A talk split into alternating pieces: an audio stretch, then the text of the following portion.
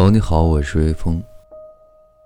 时常会记得走路时，总会想起老妈对我说：“要抬头挺胸，要有精气神儿。”年轻小伙活得像个半大老头。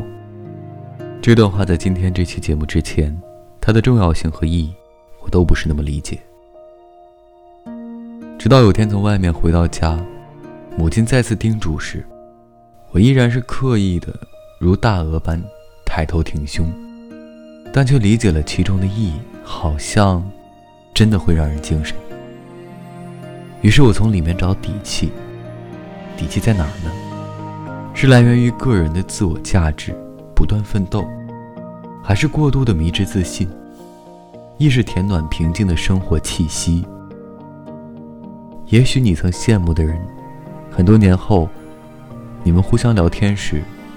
会听到不一样的心声，同时也创造了另一个你，期盼成为那时的他的你。愿你安好。